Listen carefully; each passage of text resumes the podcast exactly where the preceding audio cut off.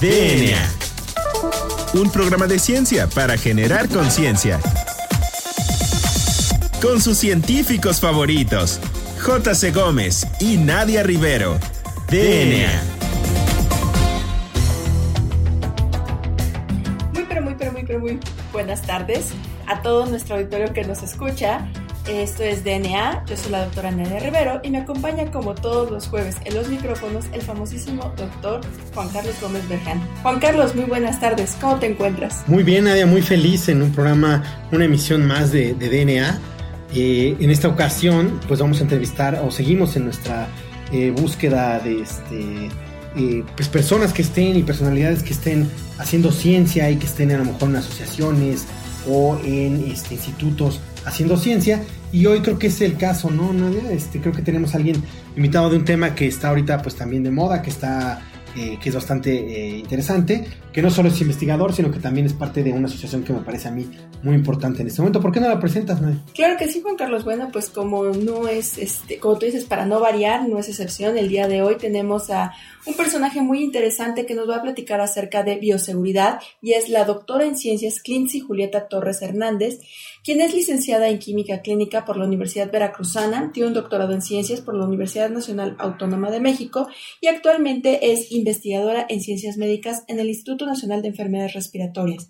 También es investigador eh, nacional, es ni nivel 1 y es miembro fundador de la Asociación Mexicana de Bioseguridad. Eh, actualmente también es presidenta de esta asociación. Tiene múltiples eh, estancias de investigación, eh, tanto nacionales como internacionales, y realiza esta investigación en el área de virología, neurología y bioseguridad. Entonces, sin más preámbulo, vamos a darle la bienvenida a la doctora Clincy. Muchas gracias por aceptar nuestra invitación. ¿Cómo te encuentras? Muy bien, gracias. quiero agradecer a, usted la invitación y saludar a su público. Muy bien. Muchas gracias, Quincy. Eh, oye, eh, pues hablando con, eh, bueno, del tema, es el tema de bioseguridad. Entonces, vemos que tú eres presidenta de la Asociación Mexicana de Bioseguridad, a lo menos por este periodo, y pues queríamos preguntarte, pues para nuestro auditorio, ¿qué es la bioseguridad? Para entender la bioseguridad hay que saber tres conceptos principales. Uno es, hay que saber qué es una sustancia infecciosa, que básicamente son materiales que pueden tener microorganismos y que pueden causar enfermedades en humanos, animales o en plantas. Eh, la bioseguridad lo que hace es dedicarse a contener eh, a estos microorganismos de forma que prevengamos la exposición a estos agentes biológicos infecciosos y que no sean liberados al ambiente. Y eso es la bioseguridad. Ahora, hay un tercer término que es la biocustodia, que tiene que con la protección y el control de estos materiales para evitar que sean accesados de forma no autorizada, para que no se pierdan, no los roben, o sea, haga uso indebido. Claro. Eso es la custodia.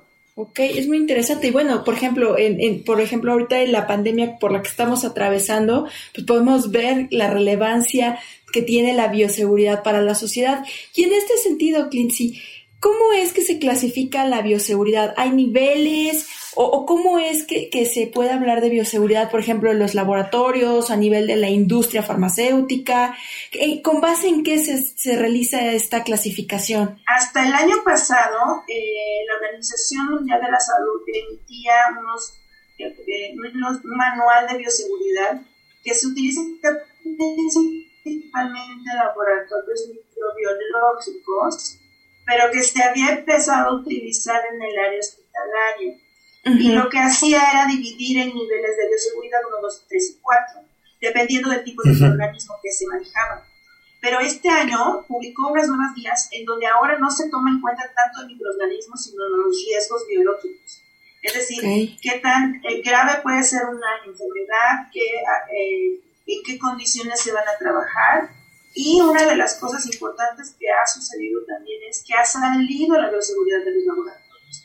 La pandemia de COVID-19 nos hizo latente que la bioseguridad se necesita en otras áreas que habitualmente no se utilizaban, como en el comercio, en la industria o en las áreas de enseñanza. Pero básicamente lo que se hace es identificar los riesgos biológicos y las consecuencias de exponernos a esos materiales. Entonces, entre más graves sean las consecuencias, más medidas de bioseguridad, más fuertes tienen que ser y en un mayor número. Oye, Clincy, y eh, entonces todavía se puede seguir hablando, eh, por lo que nos comentas, de laboratorios de diferentes niveles de bioseguridad, o ya esto cambió con la, la nueva normativa? Sí, no, eso a partir de este año, la Organización Mundial de la Salud menciona que debe haber tres tipos de medidas de control. Es decir, los laboratorios en base a esta, este análisis de los riesgos que hay en, los procedimientos, en los procesos de los microorganismos que hacen, se hacen unos requisitos básicos, lo mínimo indispensable, y a partir de ahí se hacen medidas aumentadas o medidas máximas. Es decir, esas medidas eh, básicas son las que van a aplicar a cualquier persona que maneje o trabaje con una muestra biológica independientemente de si contenga microorganismos o no. Y las máximas sería cuando trabajamos con patógenos que pueden causar la muerte de las personas que, se, que trabajan con ellos. Entonces, es, son tres, no son niveles, sino tres tipos de medidas que van en aumento dependiendo de la gravedad de las infecciones. Y, de manera general, para nuestro auditorio que no es eh, pues tan experto en el tema, ¿nos podrías platicar un poquito acerca de las características que tienen estas medidas? Por ejemplo, ¿qué son las medidas más este, relajadas, por así decirlo, más ligeras y cuáles son las máximas? ¿Cómo se equipan estos laboratorios? Eh, bueno, en las medidas básicas, eh, digamos que hay, son las mismas medidas, es decir, todos los laboratorios tienen que tener procedimientos, por ejemplo, de desinfección, de descontaminación, de manejo de la basura, de el uso del equipo de protección personal, técnicas microbiológicas, todo lo tienen, pero van cambiando. Un ejemplo es, por ejemplo, a la hora de realizar cultivos biológicos de microorganismos, en donde hay algunos que todavía se pueden hacer en la mesa en cambio, en una de, una de medidas de control aumentadas tienen que hacerse en cabinas de bioseguridad. En cambio, en unas de control máxima tienen que usarse unas cabinas selladas, hay que usar un equipo de protección aumentado. Es decir, son, en, concepto son las mismas medidas, pero se van aumentando en, en grado de tecnología, de intensidad, de procedimientos, para evitar que las personas pues obviamente entre más, más grave sea la infección, mayor riesgo hay de que puedan morir una persona expuesta.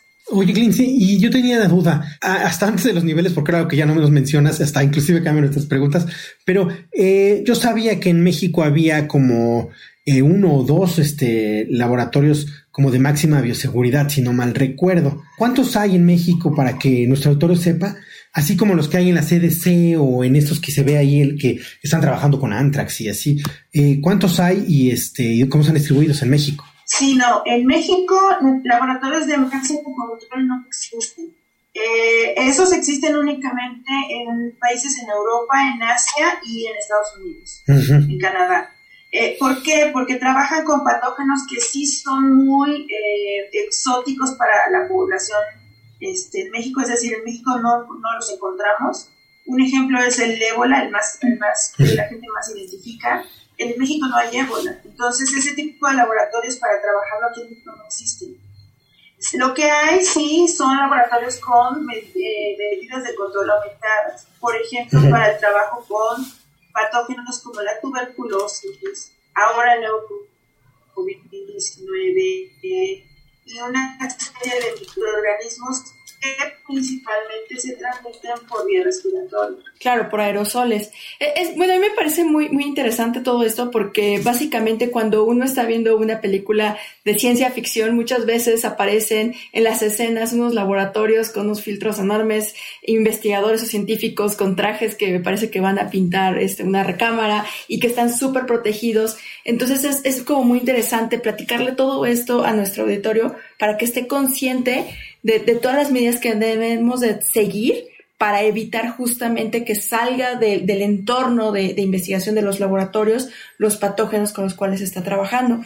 Y bueno, en este sentido, Quincy, me gustaría preguntarte acerca de, pues en México, ¿qué tan desarrollada está toda esta normativa de, bioseguridad? Ya que, bueno, pues al parecer no hay este, laboratorios de máxima bioseguridad en nuestro país. Bueno, hay una, hay como una, eh, una concepción un poco equivocada en el sentido de que en México no hay leyes relacionadas con bioseguridad, pero en realidad sí, sí existen, pero están distribuidas en diferentes áreas mm. y eh, lo que sí puede faltar, podrían faltar algunas áreas que podrían ser útiles. Por ejemplo, si hay normativa para el manejo de residuos, si hay normativa para el uso de equipo de protección personal, si hay normativa para eh, los procesos de eh, limpieza y desinfección, si hay. Entonces, básicamente lo que hay que hacer es realizar una búsqueda intensa porque eh, hay que ver qué es lo que sí se tiene y lo que no se tiene.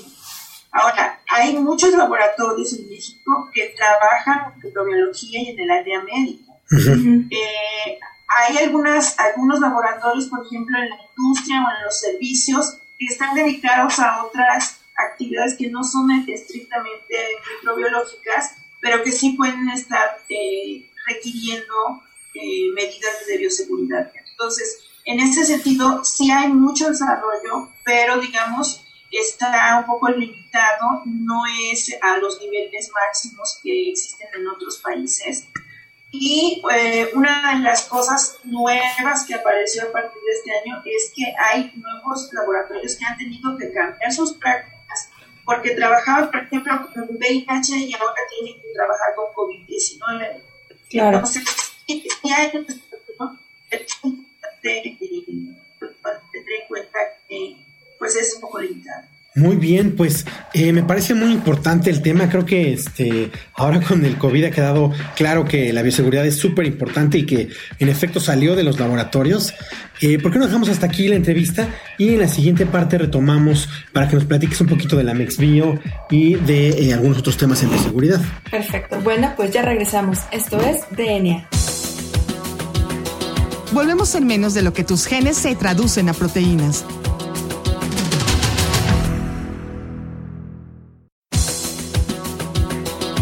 Recargamos ATP.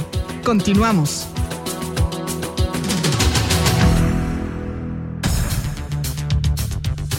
Bueno, pues ya regresamos a DNA. Recuerden que estamos platicando con la doctora en ciencias Clincy Julieta Torres Hernández, quien es presidenta de la Asociación Mexicana de Bioseguridad en el periodo 2021-2022. Bien, Clincy, en la sección pasada nos quedamos pues, aquí discutiendo acerca de la importancia que tiene la bioseguridad, pues no solamente para México, sino para la sociedad entera. Y en este sentido, pues nos gustaría que nos platicaras brevemente acerca de la formación de la MEXBio. La Asociación Mexicana de Bioseguridad se funda en el año 2009.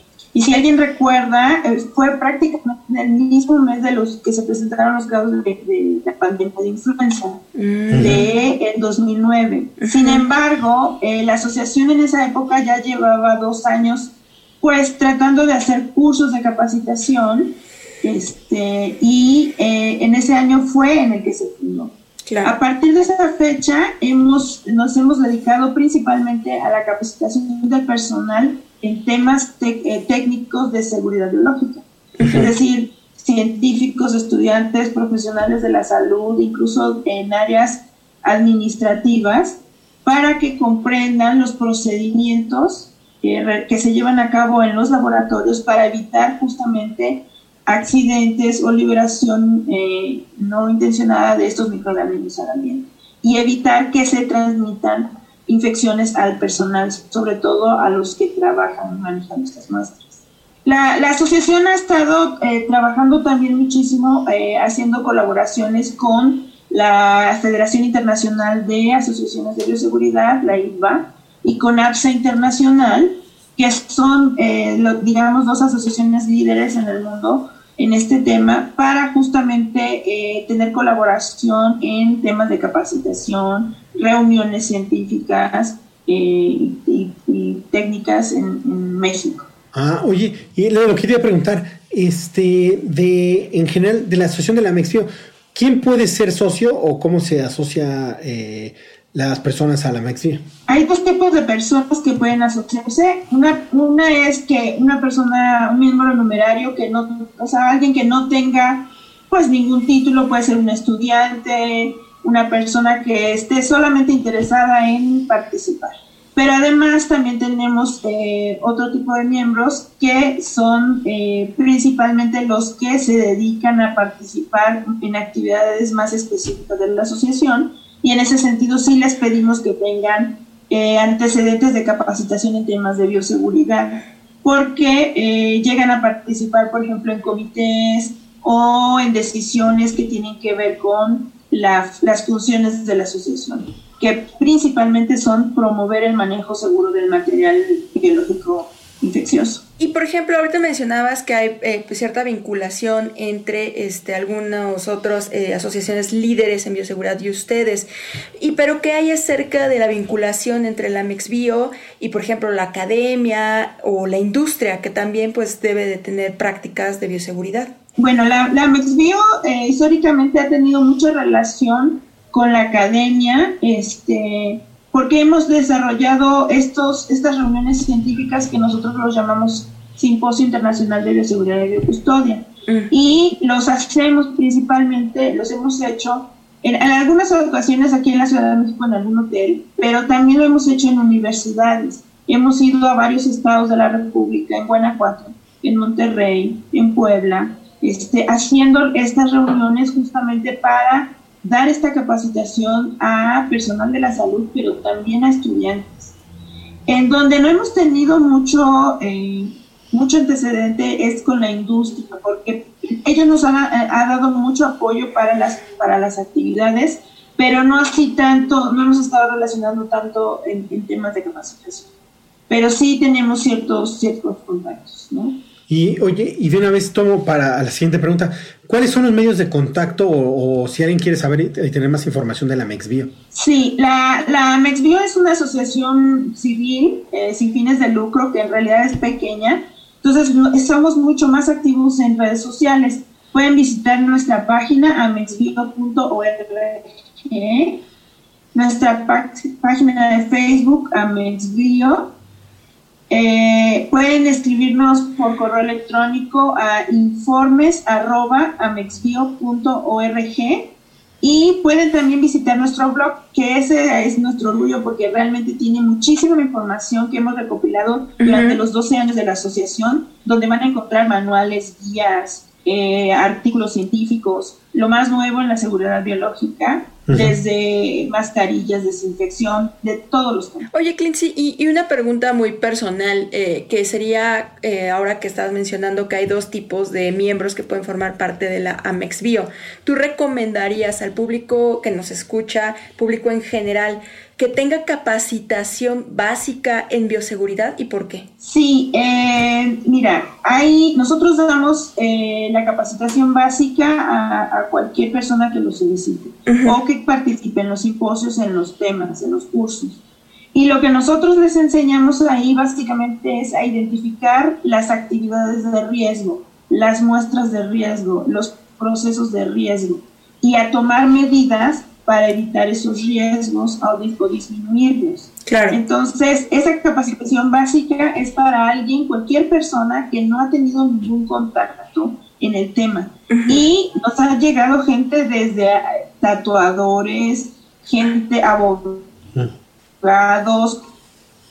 contadores, porque lo expone a muestras de sangre al hacer el, proceso. Entonces se acercaron a nosotros y nosotros hemos, los hemos apoyado. Entonces, eh, nos llegan de diferentes áreas de verdad y nosotros estamos siempre dispuestos a, participar y enseñar.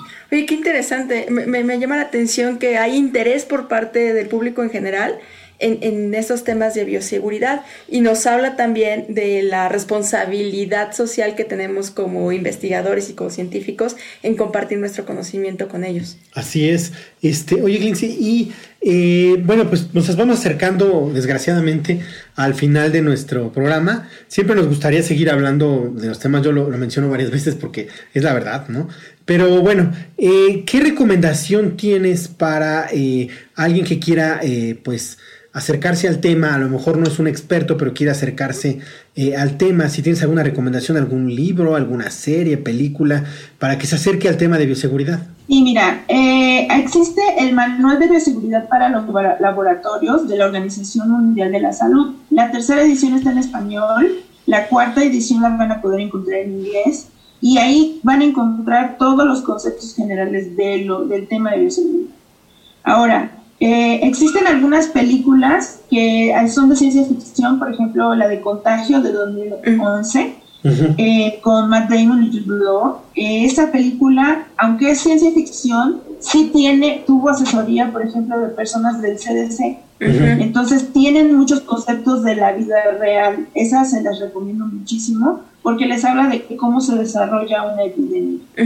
Y eh, hay otra más, que esta es más como una novela de suspenso, que esa fue en un, en un caso de la vida real novelada, que se llama Zona Caliente de Charles Preston, que es muy interesante y habla de, una, eh, de un caso de, una epidemia de ébola, el único caso en Estados Unidos en 1989. Está muy, muy interesante, la verdad.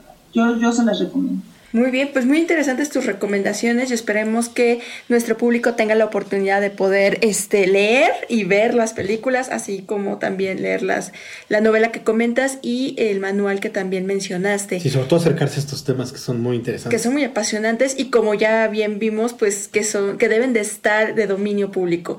Y bueno, pues ya la última pregunta es acerca de, pues, ¿cuál es tu canción favorita?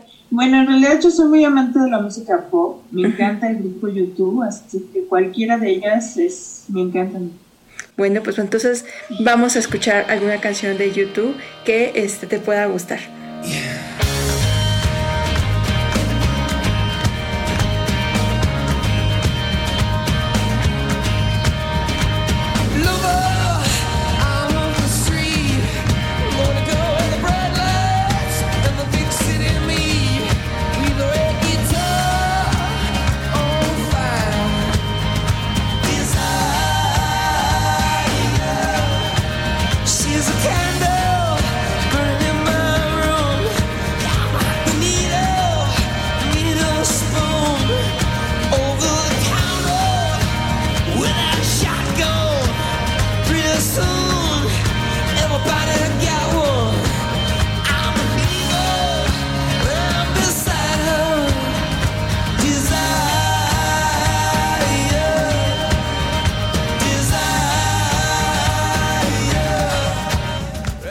bien, pues ya regresamos.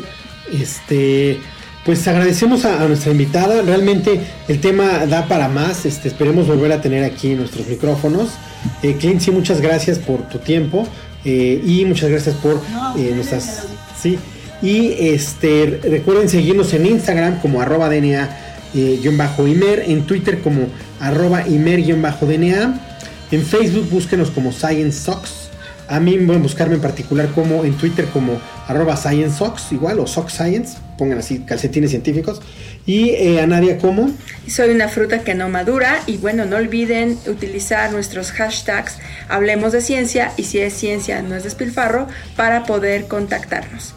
También agradecemos a este, nuestro productor Hernán Nájera, quien a lo largo de toda esta pandemia nos ha apoyado en la producción de estos episodios. Y también agradecemos a la estación Ciudadana 660.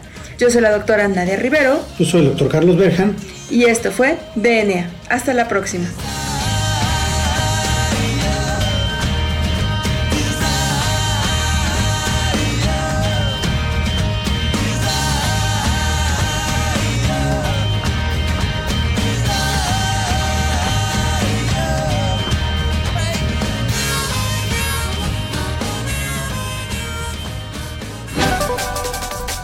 DNA. La materia no se crea ni se destruye, solo se transforma. Nos vemos en el próximo programa de DNA, un programa de ciencia para generar conciencia.